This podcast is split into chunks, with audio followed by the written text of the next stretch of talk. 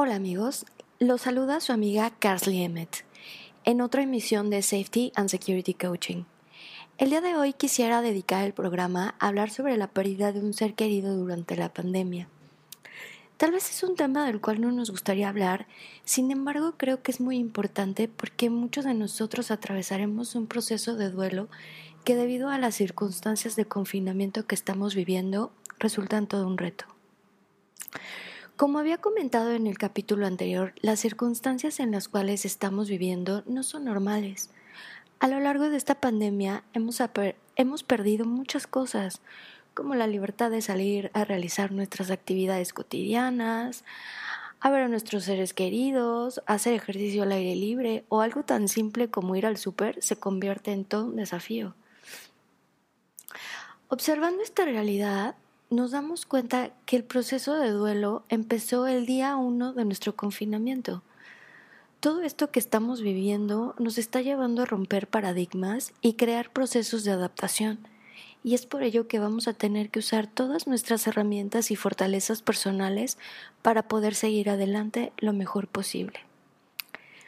Pero, ¿qué pasa con las personas que sufren la muerte de un ser querido durante esta fase 3? Si lo vemos de afuera, Parece que superar un proceso de duelo sin tener cerca a nuestros seres queridos, sin los abrazos y besos parece algo complicado. El hecho de pensar que no pudimos despedirnos de nuestro ser querido debido a las restricciones que prevalecen en estos momentos podrían generarnos una cascada de sentimientos encontrados, ya sea que la muerte haya ocurrido por causas naturales o como consecuencia del virus que nos ataca actualmente. Los pacientes en el hospital no tienen la oportunidad de despedirse de sus seres queridos, ni nosotros tampoco de ellos. La sensación de soledad que se percibe es inmensa.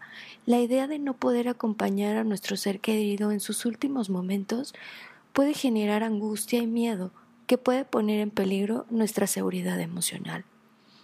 Debemos mantener la calma en la medida de lo posible y tratar de pensar en la vida, en estos momentos que pasamos junto a nuestros seres queridos, es importante ser justos con nosotros mismos, con nuestros recuerdos y con la relación que tenemos en vida. Y por ello no solo debes recordar estos últimos días, sino ver la relación que tenías con perspectiva, pensar en los lindos recuerdos que construyeron juntos. En nuestra cultura, los funerales fomentan el reconocimiento público de la realidad de la pérdida proporcionan el espacio y el tiempo a los familiares para manifestar todas estas emociones que surgen con la pérdida de una persona que amamos. El ritual de los funerales nos ayuda a ir asumiendo la despedida y rodeado de los familiares y amigos surge un espacio seguro para manifestar nuestro dolor.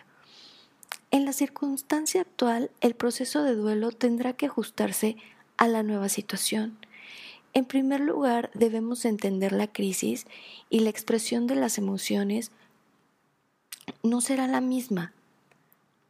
Por ello, deberemos reconfortarlos a distancia y ofrecer sostén emocional desde la manera más empática posible. Tengamos en cuenta que la familia se encuentra en confinamiento y no cuenta con el contacto afectivo de familiares y personas que los queremos. En segundo lugar, será fundamental que las personas afectadas realicemos un rito individualizado donde podamos expresar nuestras emociones. Recordemos que tal vez no habrá nadie que pueda abrazarnos y es por ello que requerimos todo nuestro esfuerzo para el autocuidado. El tercer punto es recordar que las personas que atravesamos por la pérdida de un ser querido tendremos la oportunidad en un futuro de realizar los rituales o acciones que nos ayuden a recuperarnos poco a poco. Los rituales funerarios en nuestra cultura representan una gran descarga emocional para poder continuar con el duelo. Sin embargo, en estos momentos, todos estos rituales no pueden llevarse a cabo. Esto impide que las personas que atraviesan estas situaciones puedan asimilar la realidad y deriven en actitudes de incredulidad, rabia, enfado o culpa que pueden llevar a un trastorno de ansiedad podemos realizar una, una ceremonia simbólica para despedir nuestro ser querido. Esto nos ayudará a fortalecer, a ofrecerle un pequeño homenaje y expresar las emociones que nos provoca su muerte. rezar el novenario y mantener nuestra fe mientras que llegue el momento adecuado para poder realizar un funeral en compañía de familiares y seres queridos.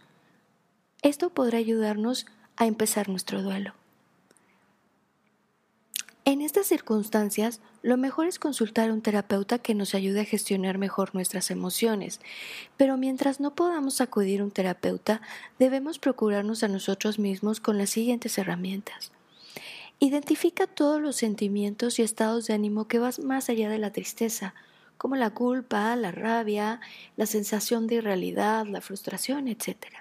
No evites el recuerdo de los aspectos dolorosos, Deja que tus sentimientos fluyan. Puedes escribir una carta en la que recuerdes los momentos vividos y expresar todos los sentimientos que tienes y todas aquellas cosas que te gustaría haberle dicho en vida. Ver fotografías y revivir mentalmente esas escenas te van a ayudar a desbloquear emociones. Expresa tus emociones con familiares y amigos. Recuerda que ellos siempre estarán para ti. La posibilidad de poder celebrar un funeral en un futuro te va a ayudar a empezar a elaborar un duelo. Busca ayuda profesional. La UNAM tiene un programa que se llama Atención a Distancia. Pueden marcarlas el siguiente número. 5025 0855 y 5222 2288. Amigos, recordemos que el momento que vivimos no es normal. Tenemos que usar todos nuestros recursos para poder adaptarnos a esta situación. Cuidar nuestra salud mental en estos momentos es fundamental. Procuremos nuestro autocuidado. Este programa es con todo mi cariño para todos aquellos que han perdido a alguien querido durante esta cuarentena. Recuerden que estoy justo a su lado abrazándolos con todo mi corazón. Se despide de ustedes su amiga Carly Emmett no olviden seguirme en mis redes sociales. En Facebook estoy como Safety and Security Coaching y en Twitter. Los quiero muchísimo. Nos escuchamos la próxima vez. Gracias.